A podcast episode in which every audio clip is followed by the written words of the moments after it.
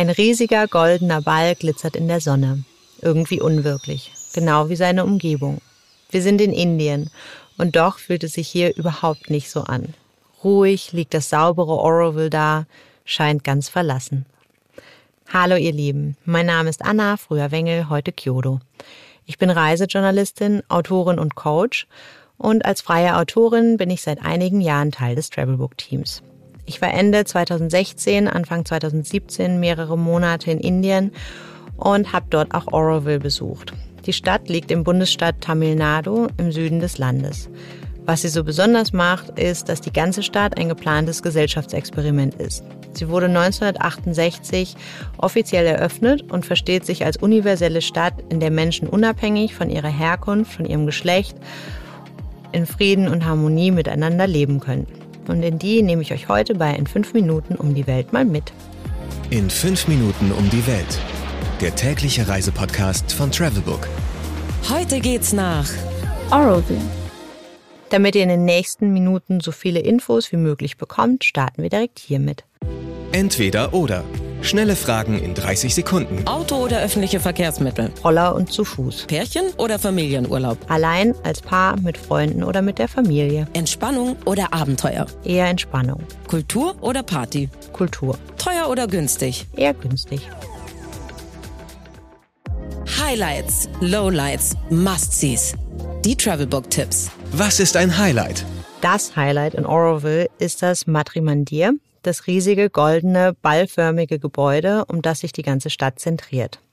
Das Matrimandir ist der Tempel der Stadt und im Grunde sein Herzstück. Hier sind Besucher wie Orovillianer willkommen zu beten oder zu meditieren, egal welcher oder ob man überhaupt einer Religion angehört. Und dieses Gebäude ist wirklich beeindruckend. Riesengroß und wie gesagt golden.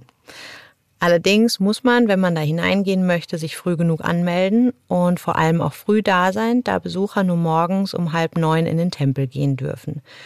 Wir haben das damals leider nicht gewusst und sind einfach so hingefahren und nicht reingekommen. Trotzdem ist natürlich auch das Gebäude sonst total spannend und beeindruckend, wenn man es dann nur aus der Ferne sieht. Aber ich fand es doch ziemlich schade, dass ich es nicht von innen gesehen habe und würde beim nächsten Mal unbedingt sehen, dass das klappt. Angeblich ist das Innere fast geräuschlos. Wo gibt es die besten Restaurants? Gibt jetzt nicht so wahnsinnig viele Restaurants in Oroville, aber ein paar gibt es eben doch, vor allem auf den Hauptstraßen. Da findet man einerseits viele typisch indische Lokale, aber auch eine alte Bäckerei, Raw Food, glutenfreies, vegetarisches und veganes. Was man unbedingt tun sollte. In Oroville lohnt sich einfach wieder rumzufahren und die Stadt einfach auf sich wirken zu lassen. Ich fand das damals irgendwie beeindruckend und auch merkwürdig, weil so gar nichts los war.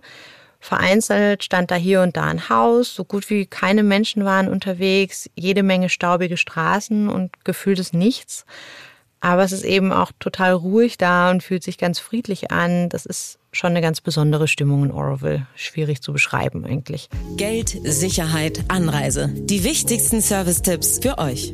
Wie viel Geld sollte man für eine Woche einplanen? An sich braucht man für Oroville nicht viel Geld, man kann aber natürlich welches ausgeben. Hostels gibt's zum Beispiel ab 18 Euro die Nacht, etwas nettere kosten so 24 Euro. Für Hotels, Homestays und so weiter zahlt man ein bisschen mehr. Der Eintritt ins Matrimonier ist übrigens kostenlos. Welche Gegend ist ideal für die Unterkunft? Es gibt in Oroville, wie gesagt, ein paar Hostels und Hotels, ebenfalls auf den Hauptstraßen. Da ist auf jeden Fall das meiste los und da findet man auch was. Ob die sich jetzt lohnen, kann ich leider nicht sagen. Wir haben damals in Pundicherry gewohnt, nicht in Oroville selbst und sind nur für einen Tag in die Stadt gefahren. Das ging auch ziemlich gut, das kann ich auch empfehlen. Wie kommt man am besten hin? Immer kommt das natürlich darauf an, von wo ihr kommt und auch wie ihr reist. Ich habe in Oroville einige Busse ankommen sehen, das lässt sich also auch als Tagestour buchen. Wir sind von Pondicherry kommend etwa eine halbe Stunde mit dem Motorrad und Roller gefahren.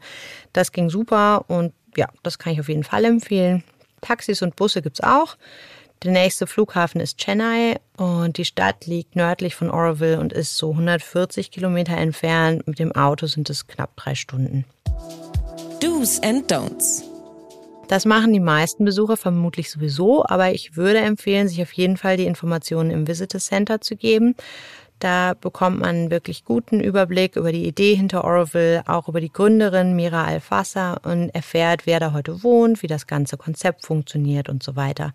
Ich fand das auf jeden Fall wirklich spannend und es gibt natürlich nochmal einen ganz anderen Blick auf die Stadt, als wenn man da einfach nur rumfährt und eigentlich nicht weiß, wo man da ist. So, ihr Lieben, unsere fünf Minuten in Oroville sind nun schon wieder vorbei. Ich hoffe, ihr konntet ein bisschen was mitnehmen. Und wenn ihr ein bisschen mehr über das Konzept von Oroville erfahren wollt, lest gerne auch den Artikel zum Podcast. Da steht ein bisschen mehr drin, als ich hier heute erzählen konnte. Ich wünsche euch auf jeden Fall viel Spaß, wenn ihr dann nach Indien fahrt. Eine ganz, ganz tolle Zeit. Mein Name ist Anna Kyodo, früher Wengel, und das war in 5 Minuten um die Welt, der Podcast von Travelbook. 15 Sekunden Auszeit